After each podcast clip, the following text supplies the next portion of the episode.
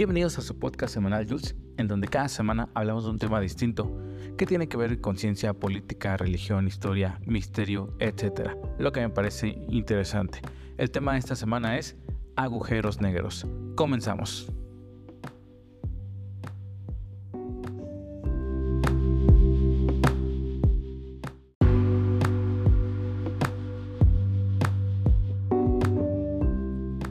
10 de abril de 2019 se reveló por primera vez una imagen de un agujero negro.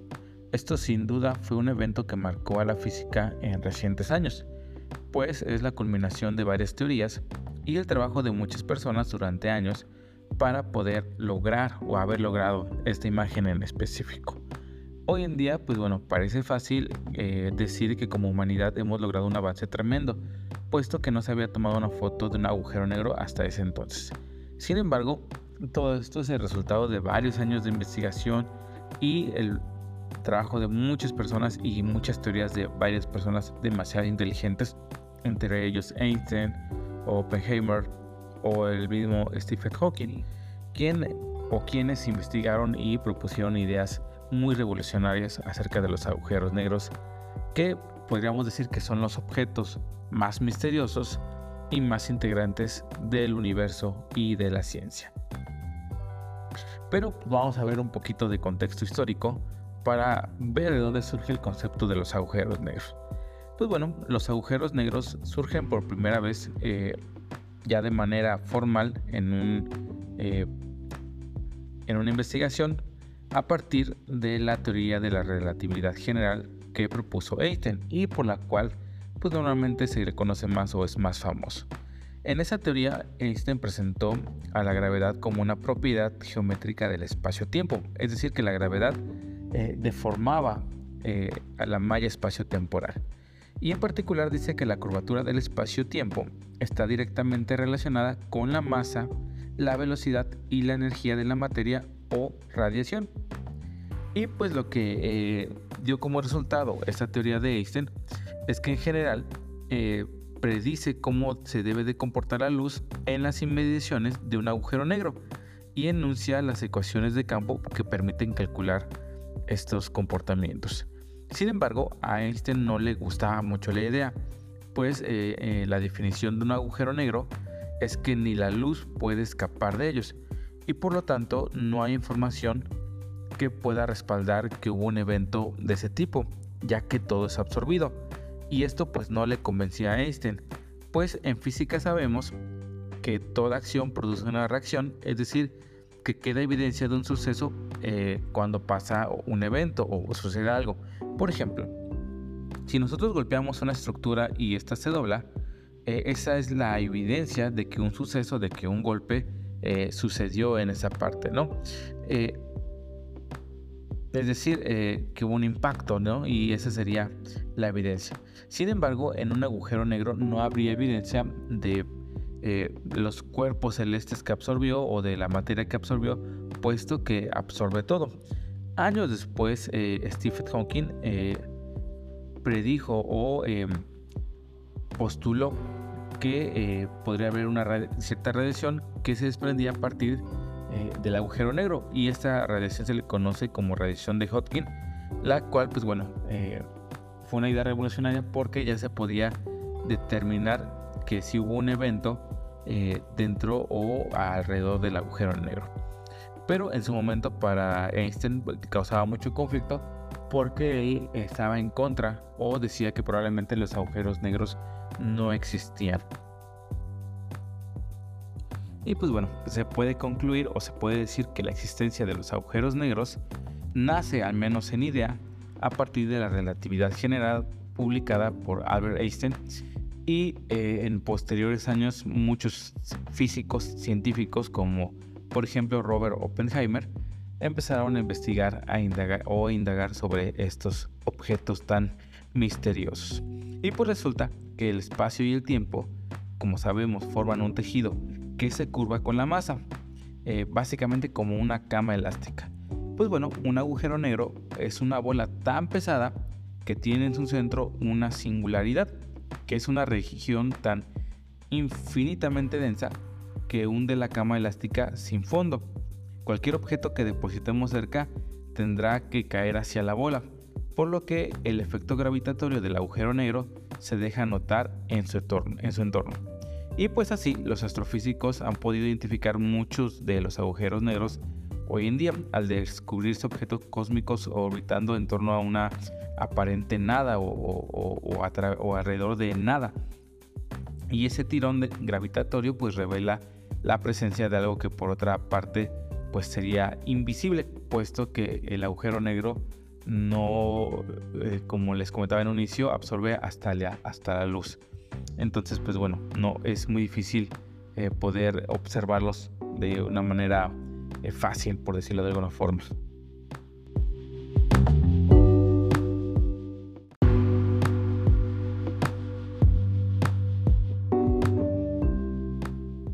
Y pues bueno, vamos a, entrar un poquito más en materia y vamos a definir qué es un agujero negro.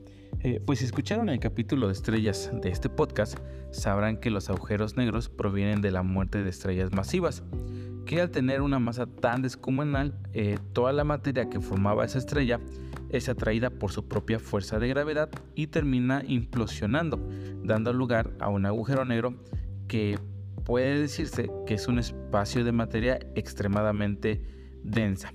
Eh, las estrellas mayores que pues más o menos tienen una masa superior a 10 soles como el que tenemos en nuestro sistema solar eh, suelen causar un colapso gravitatorio al morir. Eh, entonces una vez que explota como una supernova, después implota y se produce lo que conocemos como un agujero negro. Em, eso en palabras más simples, pues quiere decir que toda la masa de la antigua estrella se condensa o se comprime en un espacio muy pequeño. Es decir, eh, un agujero negro es un espacio de materia, de materia extremadamente denso, extremadamente comprimido y que al tener una gravedad tan extrema empieza a distorsionar eh, la malla espaciotemporal que eh, lo rodea. En palabras más sencillas, pues podemos decir que deforma el espacio y el tiempo a su alrededor. Ahora, otro hecho interesante de los agujeros negros es que la gravedad que genera por estos es tan grande que ni siquiera la luz puede escapar de ellos. Eh, y existe algo que se le conoce como punto de no retorno o podríamos definirlo como un punto de no, retorno. Y eh, esto con independencia del tamaño que tenga un agujero negro, eh, todos ellos, todos los agujeros negros están rodeados por una frontera, obviamente una frontera invisible, la cual se le conoce como horizonte de, sucesos. Y básicamente es un punto de no retorno.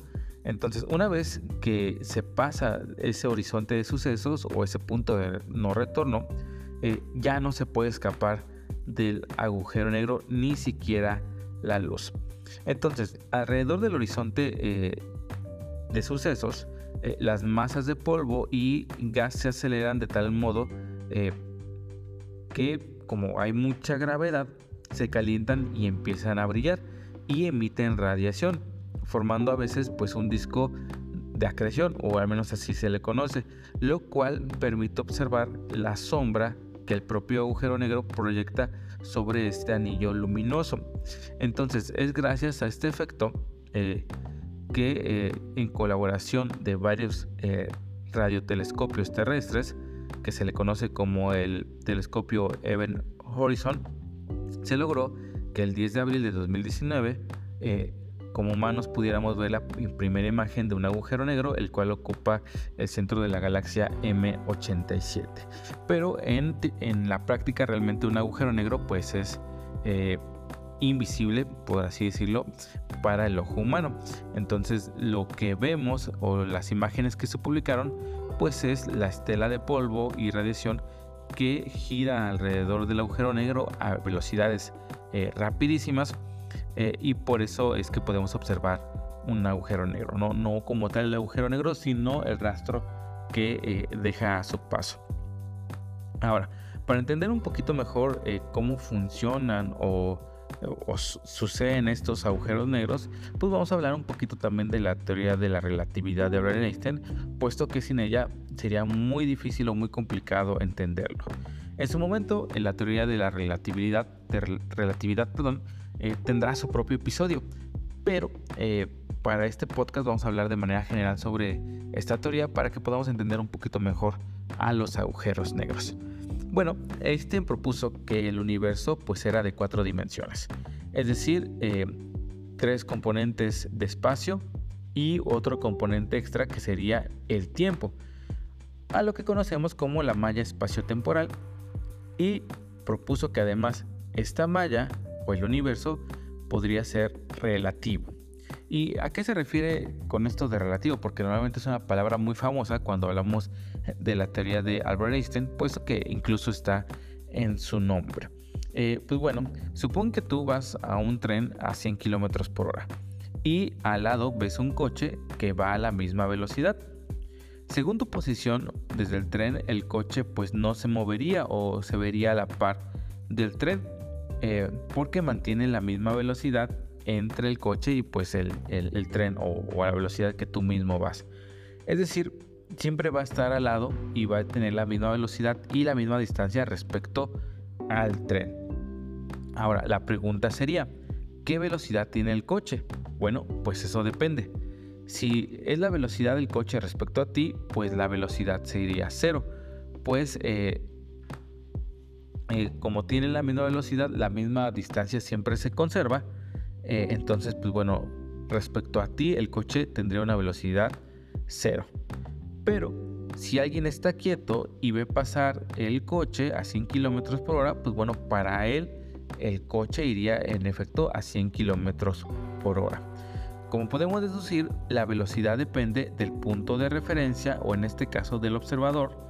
Por lo tanto, la velocidad es relativa porque depende del punto de vista o el punto de referencia desde el cual lo estés observando. Pues bueno, asimismo el espacio y el tiempo es relativo dependiendo del punto de referencia desde donde se observe. Y como sabemos que el espacio-tiempo se puede deformar, en algunas partes del universo el tiempo pasa más rápido y en otras partes del universo pasa más lento. Y este efecto todavía se ve, se ve acrementado ante la presencia de cuerpos celestes con gravedades muy, muy altas, ¿no? Como por ejemplo un agujero negro que deforma la malla espaciotemporal de una manera eh, más eh, eh, radical que por ejemplo nuestro Sol.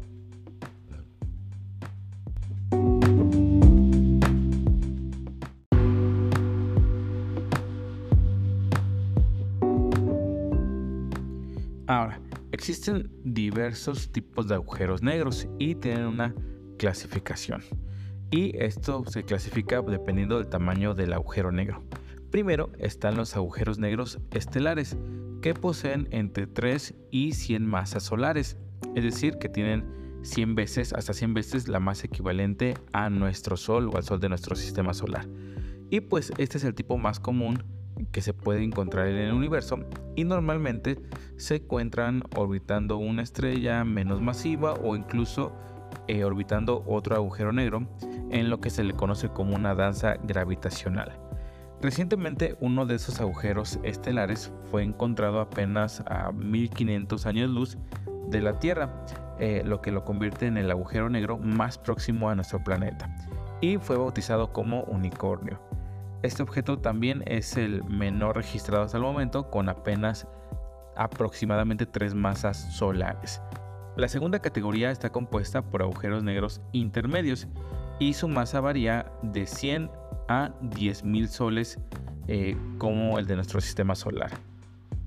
Y por último existen los eh, supermasivos que pues bueno estos podrían ser los más interesantes puesto que sus masas son mayores a 10.000 masas solares. Y en esta categoría encaja Sagitario A, que es uno de los em, agujeros negros o es el agujero negro que está al centro de nuestra galaxia. Y se cree que ese tipo de agujeros negros se encuentran en los centros de todas las galaxias, o al menos esa es una hipótesis. Y es que, pues bueno, buena parte de las galaxias tienen un agujero negro supermasivo en el centro y esta idea, pues bueno, se viene sosteniendo desde la, década, desde la década de los 60. Y pues bueno, eh, esto hace que pues bueno, las galaxias tengan esta forma eh, céntrica o que todo gira alrededor de, de, un centro o de un centro gravitacional.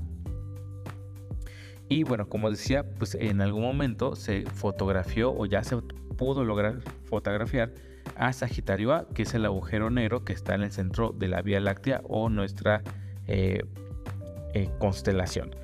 Y esto pues sucedió el jueves 12 de mayo de 2022 y pues bueno, conocimos a nuestro agujero negro. Eh, que pues bueno, debe ser leído como Sagitario Estrella.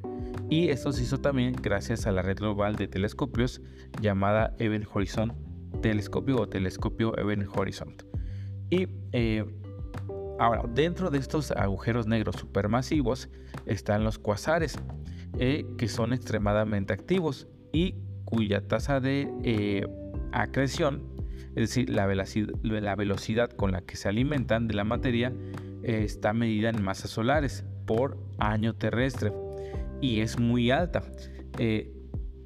aproximadamente o normalmente se dice que los cuasares son observados solo en el universo muy antiguo ya que está muy lejos de nosotros y la forma en que se alimentan es muy intensa, haciendo con que el gas y la materia que los rodea sean tan brillantes que llegan a ofuscar una galaxia entera donde se encuentran. Es decir, que eh, los gases se calientan de tal forma o tienen velocidades tan altas que llegan a tener brillos extremadamente eh, grandes a tal grado que pues bueno pueden iluminar una galaxia entera.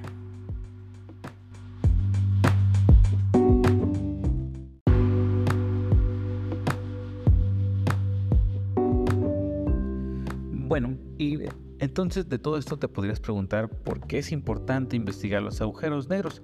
Y podríamos decir en un principio que pues bueno, es muy interesante y pues realmente este, eh, como humanos tenemos la tendencia a investigar eh, los misterios del universo.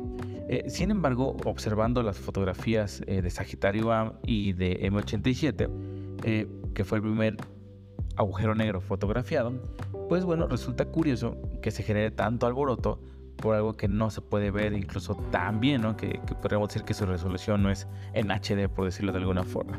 Pues bueno, resulta que para los astrofísicos, a pesar de que estos descubrimientos no impactan directamente en nuestras vidas cotidianas, Entender mejor los, agujeros negros, eh, principalmente los supermasivos, puede ayudar a la comunidad científica a entender mejor el universo y su historia. Eh, de hecho, pues los agujeros negros pues, son los cuerpos más extraños y encantadores del cosmos, como normalmente se conoce, ¿no? Ellos literalmente distorsionan las nociones del tiempo y el espacio eh, en una existencia tan compleja como el universo.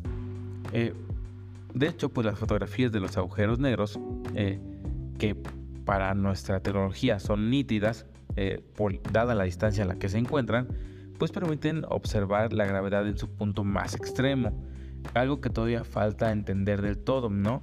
Eh, puesto que la gravedad, aunque es, ya tiene sus teorías y toda esta parte, todavía no la comprendemos de todo bien, ¿no? Y qué mejor entender la gravedad que estudiar un objeto que básicamente es pura gravedad como un agujero negro.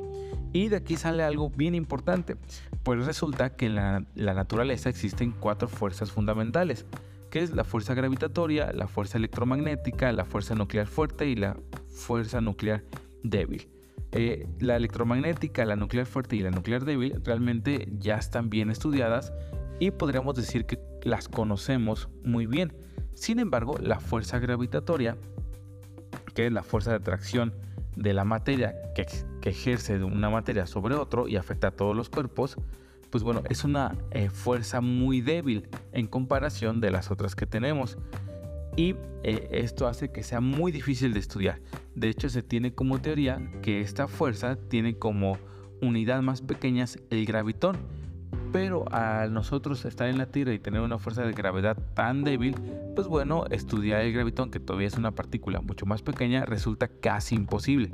Sin embargo, los agujeros negros al tener fuerzas de gravedades tan intensas, tan enormes, pues bueno, podrían ser la clave para entender mejor la gravedad. Y en la actualidad los científicos intentan demostrar que todas estas fuerzas fundamentales, que aparentemente son diferentes, son eh, manifestaciones en circunstancias distintas, obviamente, de un modo único de la interacción, lo cual se le conoce como teoría del campo unificado, que englobaría todas las nuevas teorías de las cuatro fuerzas fundamentales, ¿no? Y podría relacionar todas estas fuerzas en una sola ecuación, lo cual pues ayudaría mucho a la humanidad, por ejemplo, a hacer viajes interestelares, eh, también al uso de la energía, etcétera, etcétera. Y pues bueno, según los especialistas, estudiar los agujeros negros eh, posibilitará resolver estas eh, ecuaciones de campo para la teoría del campo unificado, ¿no? Y también, por ejemplo, nos podría ayudar para hacer viajes más rápidos, obtener energía limpia, etcétera, etcétera, etcétera. Otro punto bien interesante sobre los agujeros negros es la singularidad. ¿Y qué es la singularidad?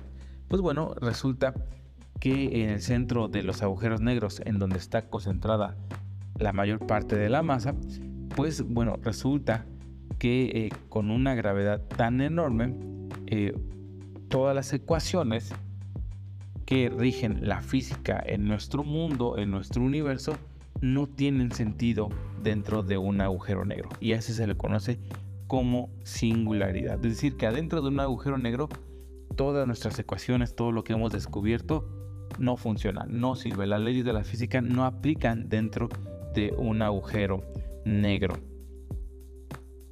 ¿Y esto por qué pasa? Pues bueno, uno sabe que un agujero negro pues es un objeto con una gravedad enorme y tiene una gravedad enorme porque tiene muchísima masa. Y resulta que esta masa, pues bueno, como decíamos, está concentrada en una región muy pequeña. Toda esa masa se fue a un punto, un punto eh, muy pequeño. Entonces, en ese punto la gravedad podría decirse que es infinita o tiende a infinito. Y la densidad es infinita y muchas otras cantidades físicas se van al infinito. Entonces, ¿qué ocurre con los infinitos? Pues bueno, con los infinitos, las matemáticas que nosotros tenemos, eh, las matemáticas usuales, pues este, ya no sirven, ¿no? Puesto que, por ejemplo, no podemos dividir entre infinito, no podemos multiplicar por infinito, eh, etcétera, etcétera, ¿no? Entonces, básicamente nuestra física, que está basada en las matemáticas, pues empieza a dejar de funcionar, es decir, empieza a no tener sentido. Y esto, pues bueno, da origen a lo que como, conocemos como singularidades en el espacio-tiempo en donde todas las ecuaciones de la física dejan de funcionar y las cantidades como la masa o la densidad crecen y se van hacia el infinito. Y pues bueno, eh, es el corazón, es el núcleo del agujero negro donde esta densidad es infinita y por esa razón las ecuaciones no funcionan, ¿no? Eh, entonces, eh, pues esto es interesante porque hasta donde conocemos nuestro conocimiento está limitado tanto que pues no podemos saber qué es lo que pasa dentro de un agujero negro y tampoco sabemos por lo tanto qué nos llevaría a, eh, o a qué lugares nos podría llevar el descubrimiento de lo que existe o de lo que está dentro de un agujero negro y cómo interactúa. Eh, y bueno, de hecho, pues existen muchas teorías de lo que pasa eh, dentro de un agujero negro, pero todas estas son especulativas, ¿no?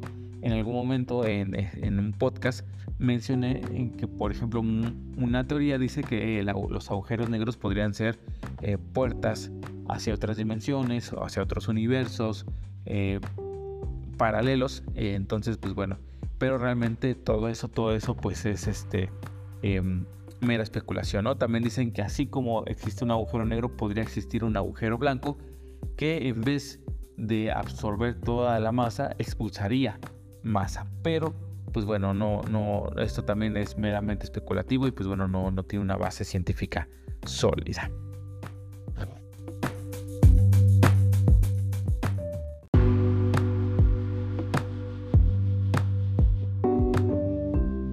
Y hasta aquí el episodio de esta semana. Espero que te haya gustado.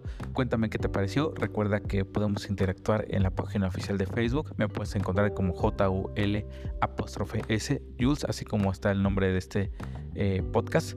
Ahí puedes eh, compartirme tu opinión, puedes darle like. Eh, me ayudaría mucho si compartes la página. Y muchas gracias si te has quedado al final de este episodio. Como cada semana te adelanto el tema de la siguiente, el cual va a ser clonación. Y bueno, hasta aquí el podcast. Que tengas una buena semana y sé feliz.